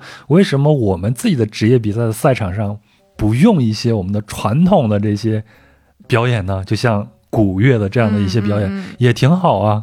对，其实是可以玩出很多的。是，就像刚刚你说有去看那个网站，我估计是它的那个场景是放在德夯的苗寨，嗯它那个场景应该是类似于像张家界一样的，我们把那个地方叫天问台，嗯等于是。它整个山里面就只有那么一个支出来的这么一个高点，然后旁边全部都是悬崖峡谷，然后就有一个人在上面跳那个敲那个鼓，啊，天问对对。对对对，相当震撼的。嗯。然后后面，嗯，也是最早那个时候，姐姐上姐姐里面有一个阿朵，嗯。那会儿阿朵她以前就是因为生病嘛，然后为了疗养，然后就是去了湘西。嗯。她当时也是因为在湘西既疗养了身体，然后也找回那种民族乐的那个文化的创作灵感，后来再回到舞台上。嗯他当时我记得一开场，他其实就是走的湘西的那个民族的元素。嗯。那在湘西还有一个非常震撼我的，你给我发过这个照片吗？就是钢火烧龙。，对对对，嗯其实烧龙这个东西，在我们国家各个地方都有，嗯尤其像很多客家文化，他们也会有这个。嗯可是我专门去看了一下，像那些地方的钢火烧龙，就比我们的钢火烧龙呢会温柔一些。嗯，我们这边钢火烧龙是它是有一整套体系的，它总共有三百多年的历史吧。嗯，是元宵节的一个节庆的一个项目。现在如果是说想要去我们那边看的话呢，它还是有的。然后包括前几年我曾经还去过当地，就是现在还在做钢火烧龙的地方去做过，就全程跟拍过。嗯从头到尾可以分成这么几个流程：首先是要扎龙，然后到制药，然后再到舞龙、斗龙、烧龙，之前还有个接龙，嗯然后最后到送龙。嗯，它是一整套流程。嗯那么从扎龙来说，它其实就是一套手艺。现在我们那边能找到的，还在做这个嗯、手艺的人，是一个五十多岁叫张青龙的师傅，他可能现在已经就是有传人了，嗯不知道啊，因为前几年是这样子的。这个扎龙他是要去山上找那种三年以上生的那种竹子，啊。然后破成那种篾条，对，对，先把对对嗯。对对对，把那个龙头扎出来之后呢，就糊纸什么的，然后像眼睛呀，还有龙须呀，这些它是后面最后才装上去的，它就是可以做成各种各样的神态。然后接着呢，就是要做那个龙身，龙身也是用竹子扎，它扎的是那种灭龙，就是像像一个小小小灯笼一样，嗯嗯然后做成总共做成九节，做成九节之后，再用中间用那种比较粗的绳索给牵起来，牵起来之后再挂上黄色的布或者是红色的布，然后再画上龙鳞。嗯，嗯，每一个这就算是接上了是吗？对嗯每一个龙头和那个龙身上的那个面龙，就是刚才说有九节，下面呢都有一个把手叫龙把子，那个呢就是舞龙人去抬着的东西。嗯嗯，这个是简单的一个扎龙，然后扎龙之后呢，更难的是制药。制药是说的制火药，嗯，我们这个火药这也就是烧龙的时候对。必备的东西了。对对嗯，对，就是这个火药跟大家印象中的烟花看起来很像，嗯。但是不是一个东西。我们的火药是土火药，我们当地也叫花儿，嗯，就是花儿，花儿，我突然想起来，我去甘南还有甘肃的一些地方，唱花儿。儿是唱的一种小曲，对吧对对对嗯。对，嗯。嗯，那个感觉跟信天游那种感觉对对对，嗯，你继续。然后制花儿的这个师傅叫石顺华，当时是为了想要重现这个，把它组成一个文化，然后有一个人专门去找了他们这些人给组起来的。嗯。像这些老人，现在以前都已经不做这门生意了，因为钱太少，嗯。活不下去，养不活自己这门手艺。但是现在可能就是他们专门组织起来之后呢，就能把这个文化传承下去。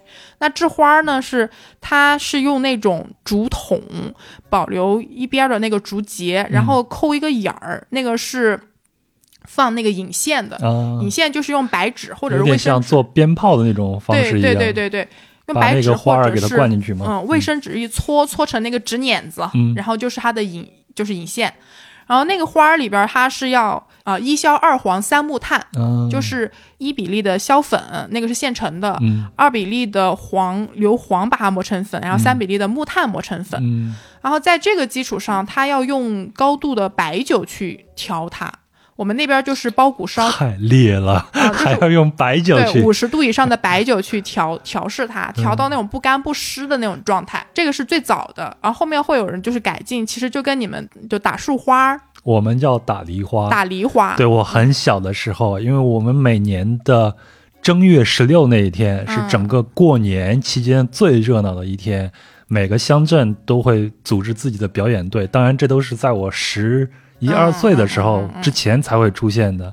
嗯然后我看过一次打梨花，我们那个打梨花其实就是把那个铁给它烧成铁水，然后具体是怎样我给忘了，反正就是往天上一抛，对对，然后漫天的像梨花一样的这些东西就飞下来了。这个现在蛮火了嘛，已经。但是现在我们那儿现在已经没有这种表演了，了就像你刚才说的，一方面是经济的考量，另一方面是现在这种乡村啊或者县城里边的青壮年们基本上都出去打工去了，这些传统文化现在是没有人在继承了，嗯所以我们每次回家呢，都会跟爸爸妈妈说，现在过年的年味儿是越来越嗯嗯少了，就是这样的一个原因。是，原来是但确实非常的乡村乡村是能找到的。对对对，嗯还能找到这样的师傅。但是现在，你像打梨花，现在我觉得我小时候那些掌握这些技术的老人家，现在应该都不在世了。是的，是的。嗯你继续。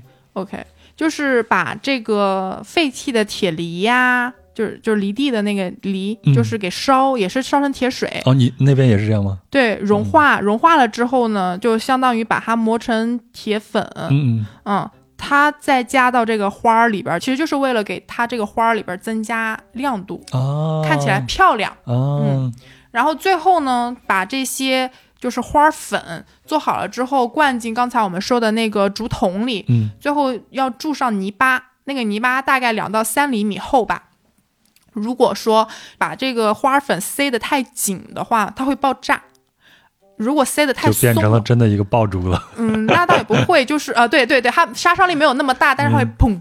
对，如果是塞塞得太松了的话，它的那个可能就是滋出来的那个射程太短，那它就不好看。嗯，所以说，反正这个它也是也是一门技术吧。嗯。然后这个就是制药，制药，一条龙上要扎多少这样的竹筒呢？没有，这个是火药，火药跟龙身是分开的。哦，对，刚才龙治好了，它就是一条神龙了。嗯，那这个制药呢，是之后就是上场的时候，等于是气弹一样的东西。嗯，它相当于是子弹，不停的要填装，然后再烧，填装再烧，是这样子的。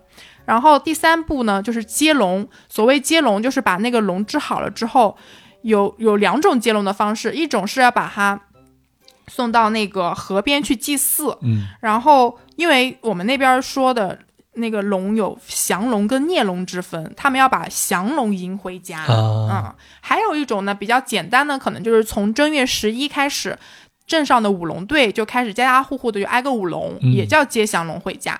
然后这些都好了之后，到了正月十五，那就是正式的，嗯、烧龙的那个大会了。啊，你们是正月十五，我们最热闹的天是正月十六。啊，就是正月十五这一天，我觉得在我们那个镇叫它，它是从吉首到张家界的一条省道边上的一个小的一个镇，是土家族比较多的一个镇，叫马井坳镇，就是马的脖子马颈。那个坳就是山坳的坳，是这个镇里面，他们舞龙队基本上就是镇上的那种小青年。我觉得在他们眼里，觉得就是舞龙这一天其实相当于是一个成人礼。为什么？就是整个过程当中呢，他是需要一定的血性的，嗯，他才敢上场。对，嗯，首先上场之前有很多，我当时去的时候，我当时还企图做直播，你知道。然后他们就是小朋友过来，真的还没有我大，没有成年过来就说：“哎，这是啥？”然后在那个屏幕里面看见自己，就特别开心，嗯觉得哇，自己上电视了。然后等你等跟你寒暄一会儿之后，他们就开始喝酒了，就喝刚才我说包谷烧酒，就是制花的那个五十度以上的。喝完之后，然后血气方刚嘛，那个时候呢就开始整个相当于点睛仪式呀也做好了呀。那他们首先就要开始舞龙。嗯我记得我去的那一次呢，总共有四条龙，应该就是镇上的四个村子嗯，组出来的一比赛的队伍。对。对比赛，嗯他们先是舞龙之后，然后而且这个舞龙这些人，他们也要训练吗？步伐呀，嗯，应该是要训练的，嗯对，但是没有那么专业，不像佛山舞狮那种啊，没有。黄飞鸿是吗？对，没有没有没有，但是反正也有这个说法，就是什么有什么龙拜四方，嗯。龙腾四海，啊，就是龙跳财门，就是这种要有点吉祥花话，把式，对。对对对对对，嗯，然后他们在舞龙的同时，边上是会有那种敲打的那种鼓乐的，就是用拔呀、锣呀，嗯。还有就是有鼓啊，他们就是有一个那个什么 BGM 背景音背景乐，对对对对对，然后就音乐老师给点儿给点儿节奏，就是那个，对他们先是要就是慢慢的敲，慢慢的敲呢。当时我们是那场那场烧龙大会是在一个小学，当地唯一的小学的一个操场，也是他们唯一的一个广场。在那边举行的，然后那些龙呢，先要绕场一圈，向所有人拜年，然后那个时候鼓点就慢一点，慢一点，慢一点，嗯然后拜完了之后呢，他们就开始就是反正鼓点会慢慢加快。啊，越来越密了。对，那个时候就开始到斗龙的阶段。斗龙的阶段其实跟烧龙，我觉得是放在一起的。就是那个时候天也已经暗了，场上的那个火药师，他们是先要把那个火火药点燃的时候，他们其实是有一套严格的流程的。看起来好像蛮蛮可怕，但是实际上还比较安全。嗯其实它的火药桶，它是先是有一个大的一个竹竿儿，嗯然后刚才我们不是说那个是竹筒嘛？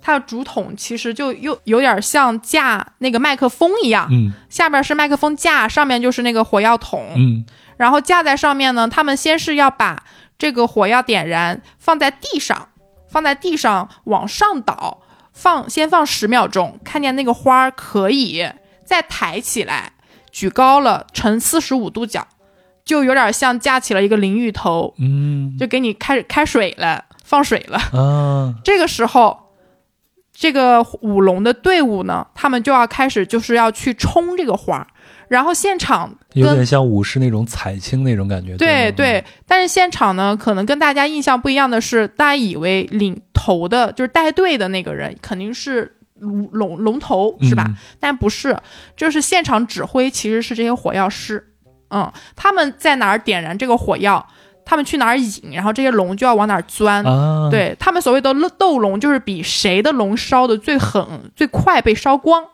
而且这些火药师他们是要玩玩把把式的，他们可能会会要就是各种换位，就是绕圈儿，让这些龙就是不太好烧。嗯那就会看这些这些年轻人，他们就全部光着上身，就是小伙子嘛，然后再戴着一个矿工的帽子，嗯就冲上去了，然后烧到后面，可能真的就是已经喝多了，他们已经不在不在乎自己举的那个把子上面的龙烧没有烧光，自己整个人就直接冲到那个淋浴的龙头底下，真的是。就是就就沐浴那种那种星星火火的那个点子就就往上上飞龙扑火一样感觉。对对对，然后甚至于就有人就我真的当时我我我那个时候是作为跟拍去在边场上，我以为只有我自己一个人，但是呢，我会发现其实每年。会有很多，尤其是湖南当地的摄影师，他们会有一个协会嘛，嗯大家都知道这场盛会，大家都排着队来这儿拍。嗯他们懂走位的，一看就是老江湖。首先，这些人呢，他们的标配是肯定有个矿工帽，嗯然后他们会穿上牛仔服，嗯，保护好头发和皮肤。对，然后他们自己的那个就是摄像的那个机器，摄影摄像的机器肯定是要照一个防火的东西的。嗯接着他们会知道要跟着那个火药师他的步步伐去走位，比如说他有时候火药师往场内走一点儿，他们就跟着火药师就是往往往里往里进，然后往回退，他们也会。如果你退的不及时，因为当时我还好是我家里人在出发前叮嘱我，给我穿了一件略微就是可以防护的那样的一个大的罩袍，嗯。所以我相对来说就是还可以戴上一个帽子，就还好能保护得了。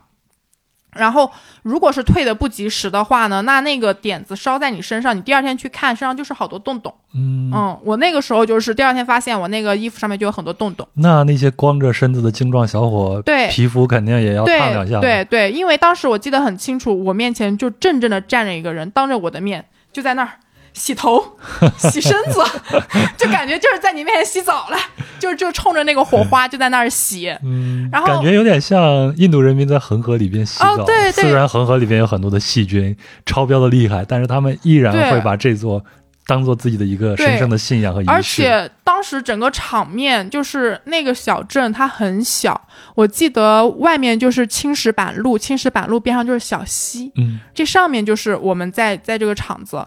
但是当时像那样的盛会，万人空巷，真的可以说，肯定。对我的手机直接都没有信号，一点信号都没有。当天晚上，整个晚上我的手机都挤得没有信号。嗯，就是像这样的场景下，我觉得作为一个小小伙子，然后又喝完了酒，你作为一个被选拔的代表去参加这样的比赛，是一种荣耀。对你有多鹦鹉你就多鹦鹉、嗯，啊。据说第二天他们起来会发现身上就是就是全部就是起的是那种小小的水泡，嗯就是还是会有的，就这都是真把式。嗯，然后像这个东西烧龙烧完了之后，等于是正月十五过了，正月十六那一天呢，还有一道送龙，不应该叫化龙。那个化就是化学的化，把龙接回来之后，把它化回去。他们怎么做呢？就是去我们那边叫司马河，嗯。在那个河边，然后还要杀一头黄牛，啊，嗯，让那个黄牛扎着一个红色的那个小花儿，头顶红花儿，送到河边，然后放上一碗米，嗯、一杯酒，还有我们的糯米粑粑，嗯，然后就把昨天晚上烧过的那个龙身上可能是一些灰烬的布呀什么，就就是一个意思，拿一点，然后放进那个水里，然后就化走。这个就是整套港火烧龙的一个流程。所以他们拜的这个神是河神是吗？啊，对，因为就是篝火烧龙，它的这个传说就是以前应该是明末清初那会儿有一条孽龙，就刚才我们说有降龙跟孽龙，对，来到了村子里，然后反正就是让百姓生不聊生。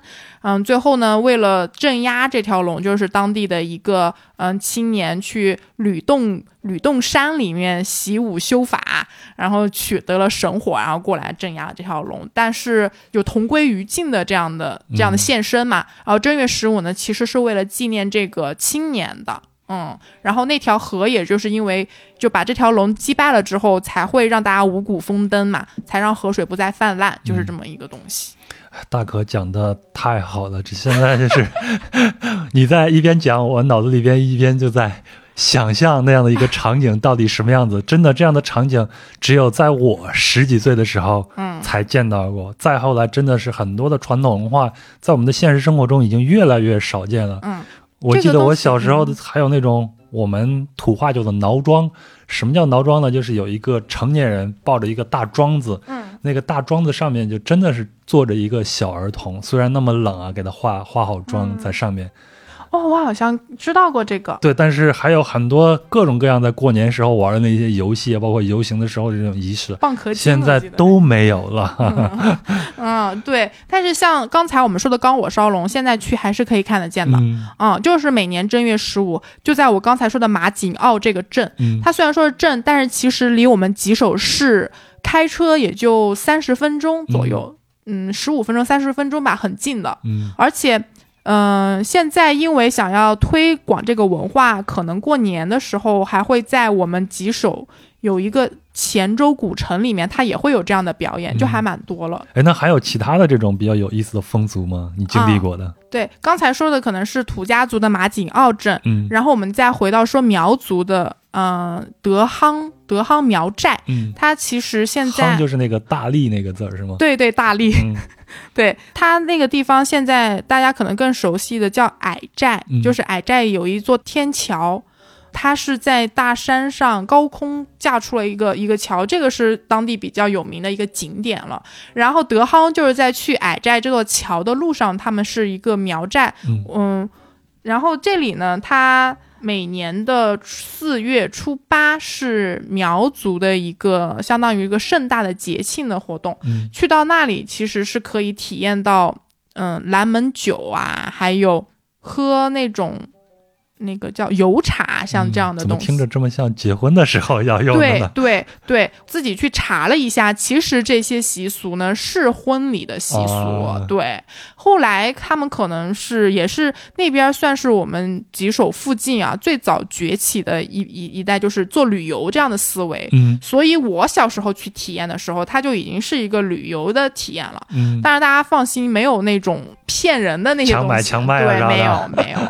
不过很久我也没去了，但现在那边已经打造成五 A 级景区了。嗯就是去到那边，反正就是蓝门酒这个东西，大家都知道，就是苗族的姑娘出来给你拿那个彩帕给你一篮，然后你要喝下三杯，我记得那个时候我喝的是米酒，嗯三碗是三碗米酒，然后你可以进去，其实也就是吃当地的那些菜。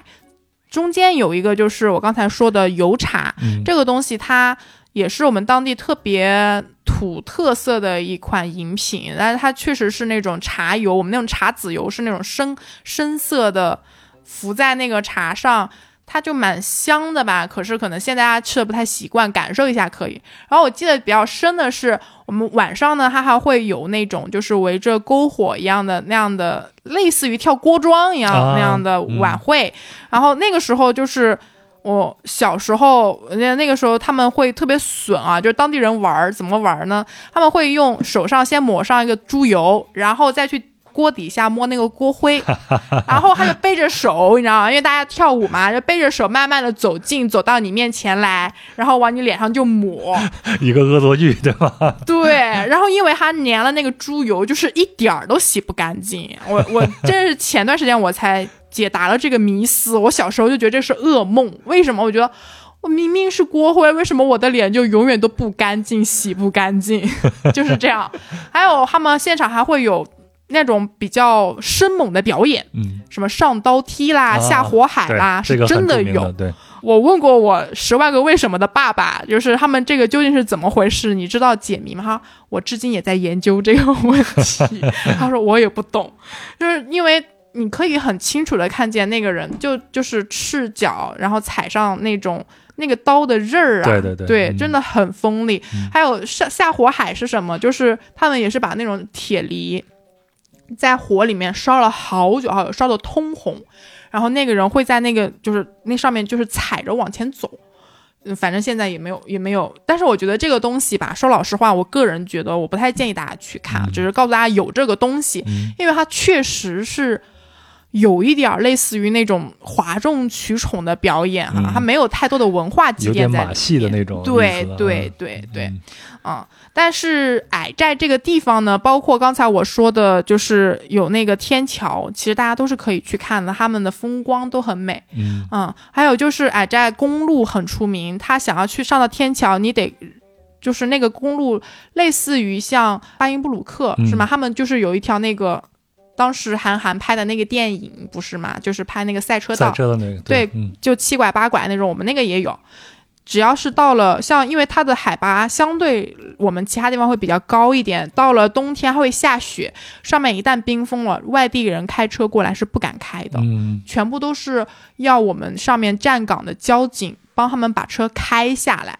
嗯，像我们那边全部都是这样的山路。嗯 OK，大哥跟我讲的这些呢，就让我对湘西有无限的向往，而且我觉得你给我讲述的这个湘西呢，非常的野性，和沈从文从边城里边看的那个湘西，它是两个样子。他讲那个湘西是很有当年的那种乡绅的那种风范。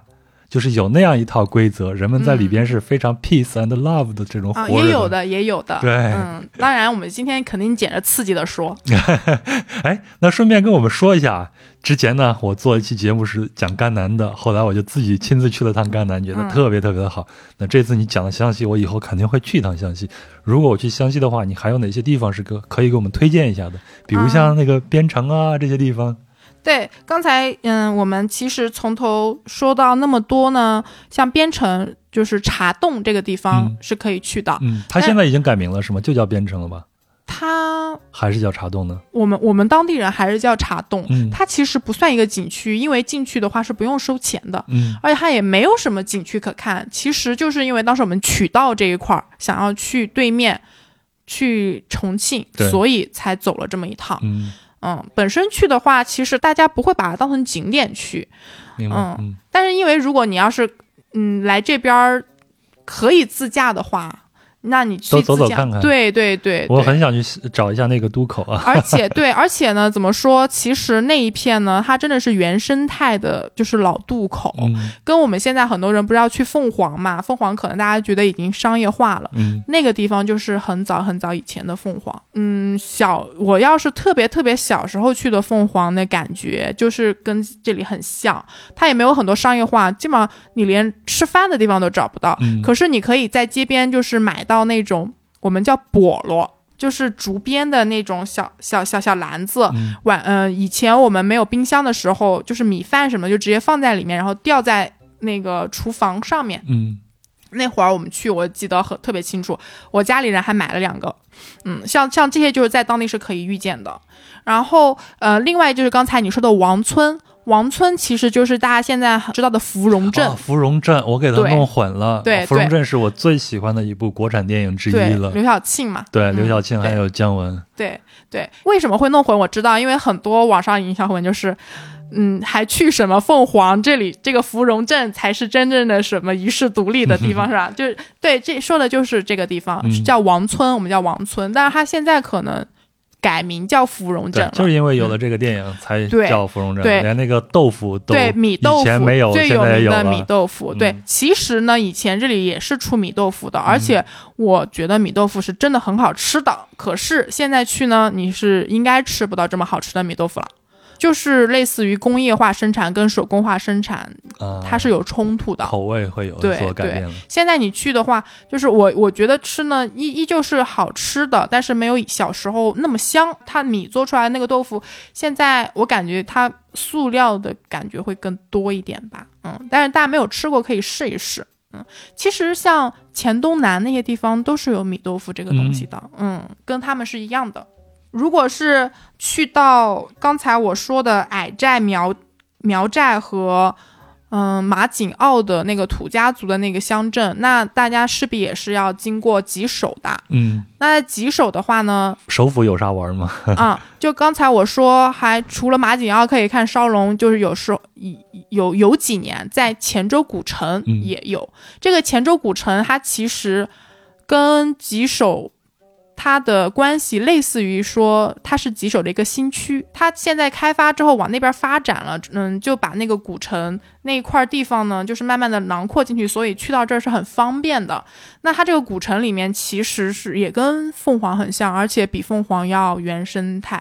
虽然现在往里边在做商业化，但是感觉会还小桥流水是有的。嗯它是我小时候住过的地方，我现在我外婆还在里面有一个祖屋，嗯，就是在里面。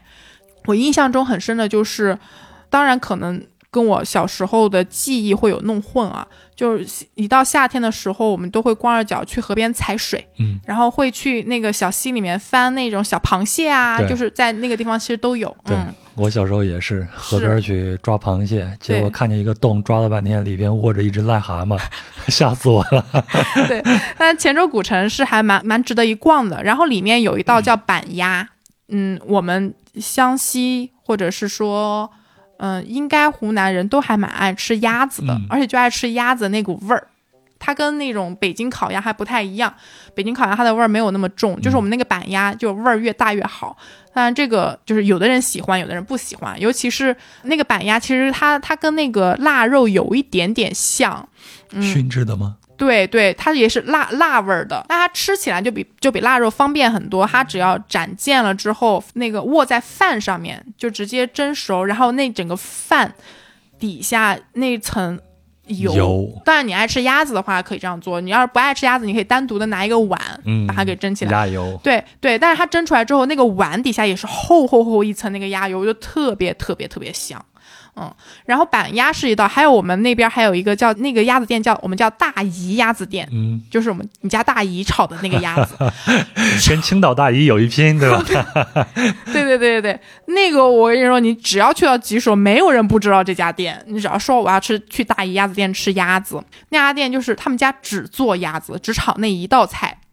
超级辣，辣到你五雷轰顶，但是特别爽。那如果不吃这个的话呢，也在黔州古城就是附近有一家叫黄姐烤乳猪，嗯嗯，这家呢也是世代相传，只做烤乳猪这一道菜。他们家姓黄，开了三家店，有黄姐。有皇妹还是皇什么，我忘了。还有皇帝，呃，反正就是，如果要去的话呢，就是去黔州吃皇家人做的那个烤乳猪，嗯你不会错过那个店的，因为你开车经过那个主干道，有他们家有一家店就在那个主干道的一个角，然后上面就赫然的挂着一个乳猪，一个小的烤乳猪就挂在那里认准皇室就对了。啊、对，而且还会签了一个大大的牌子，但是那个只是第一家店，更好吃的店店就在我说的拐的，但是它会有路标的，嗯啊、然后他们家那个臭乳猪是跟那个橘子的那个叶子，还有各种香料一起炒，然后放在那个干锅里面，然后烧到后面的时候，那个油慢慢被浸出来之后，你会看见那里面的花椒呀，还有那些什么，反正就是那些料都会崩出来的那种、嗯。油，那滋啦滋啦滋啦，那个时候就是最好吃。的。火火也大，对对对对对，然后他们家只有只有两道菜，而就送你的，一道是我们自己腌的酸豇豆，嗯。那个酸豇豆，反正我们家里没有人腌得出来，所有人去他们家都觉得超好吃。嗯。它那个酸味儿里边带乳香，就刚才我说的腌那个酸汤，它也带乳香味儿，嗯它是那种感觉。还有一道菜是清水煮白菜，那个白菜应该是他们家自己种的，特别特别甜。海碗给你端上来，你要多少给你盛多少，你吃完你再去舀再去续。那个白菜也是配那个乳猪，完美。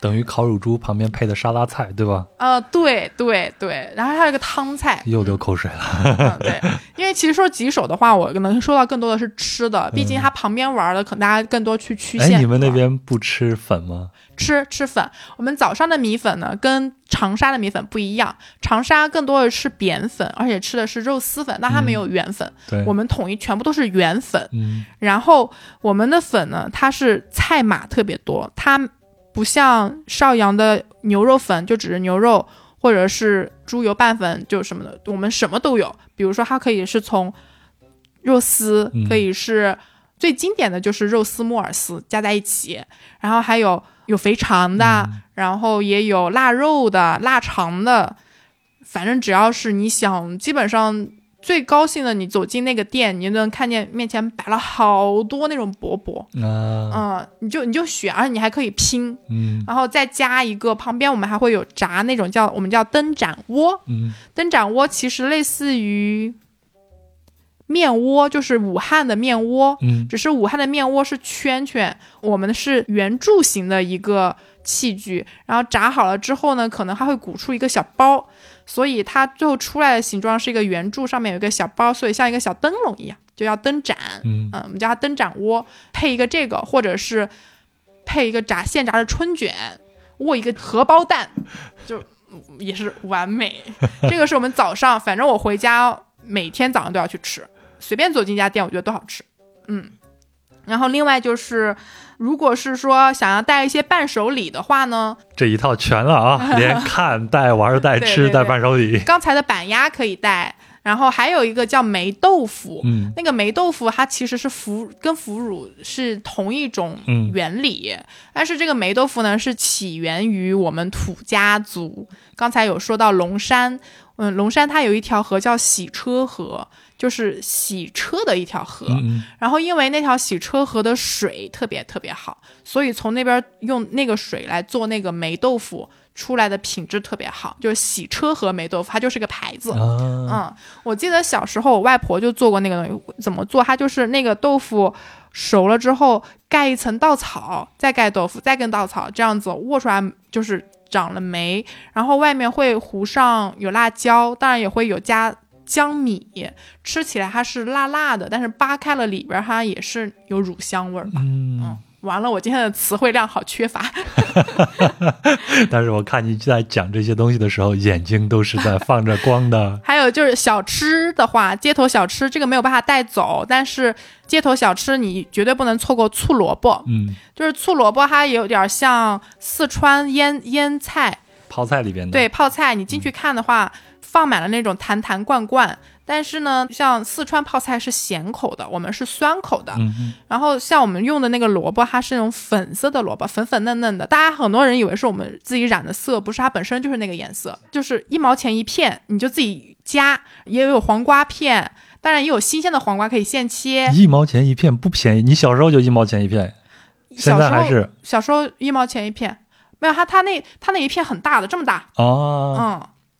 但现在它可能会切小一点儿，还有还有什么折耳根，嗯当然这个可能要不吃。最好吃的有一个就是泡的那个酸苹果要吃，而且那个酸苹果大家会觉得想了是黑暗料理，但没有，就是夹出来之后在那个辣椒油里面滚一圈，然后给你扎一个棒，就跟吃糖葫芦那样去咬，就外边是辣辣的，但是你吃到里边酸酸甜甜的，嗯，然后一般呢像这样的店呢，他们家的辣油推荐去买。因为他们好吃就好吃在那个辣油上。我以前从家里回来北京，我一定会要带两两三罐这样的辣油过来啊、基本上一条龙下来就这样了吧。嗯嗯，说老实话，在那边你要想吃到好吃的菜，随便走一家不会错的。嗯，好，那非常感谢大可啊，今天给我描述的这个湘西真的是色香味俱全，还带了很多的野性。我替你说一句，欢迎大家到湘西来。我我也我也希望我自己能经常去湘西，嗯，你现在每年还会回去一趟吗？一年能有一次就很很了不起啦。嗯，嗯你想家吗？还好哎，这一点真的还好。如果你想到湘西的话，你脑子里边浮现出来第一个场景是什么？我们不要说吃啊，我知道你肯定会说吃的。哎呀，我天哪！嗯，第一个场景啊，嗯，火塘还是过年我觉得就是过年炸那个黄雀肉的场景吧。啊？嗯，就是那个场景怎么说？它画面感很有，就是我奶奶她会特别特别有毅力的一个人坚持要把所有活的那个面和蛋都要用完，嗯她就一直守在那个灶。我们那个灶是真的烧那个炭的那种，嗯而且那个锅我我拍的有照片，那个锅用的也是好几十年前的那种锅，就特别老旧，那种感觉就是大铁锅，嗯，对自带那种就是泛黄的那种感觉的那种滤镜。嗯我现在想起来，画面感很有。然后黄雀肉炸好了之后呢，透过那个窗户，你去看它的样子是有勾着金边儿的，嗯然后加上那个黄雀那个角，就就感觉很很很温暖。嗯，嗯，这是一种家的感觉，也嗯也是小时候的感觉。发你照片。好，那真的是我也非常渴望啊，能够嗯尽早的去湘西玩一玩。呃，那就感谢大可，然后以后等我下次啊去了湘西回来以后，再邀请你回来，我用我的实际见闻再跟你聊一期关于湘西的故事，好不好可？以啊，可以啊。好，谢谢大可，嗯，好，拜拜。拜拜。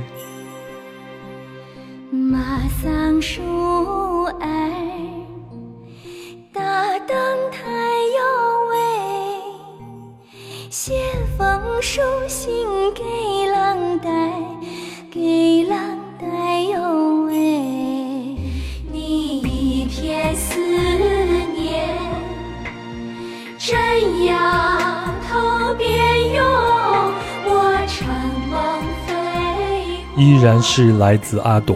那这首歌呢，叫做《马桑树儿搭灯台》。那本期的节目呢，就到这里了。非常感谢大可的分享，也感谢您的收听。如果您喜欢本期的节目呢，请您分享、评论和点赞。另外，《壮游者》是一档独立播客，非常需要您的支持啊，或者说是包养。那请您通过微信公众号“壮游者”文章下方的“喜欢作者”进行赞助。您只需要在微信搜索并关注“壮游者”就可以了。那本期节目的相关图片呢，也都会在公众号“壮游者”里面呈现。如果您想进入听友群，接受最新的活动信息，以及与主播、嘉宾还有来自天南海北的听友们一起交流，请微信添加“壮游者二零一八”，也就是“壮游者”的拼音全拼加上二零一八就可以了。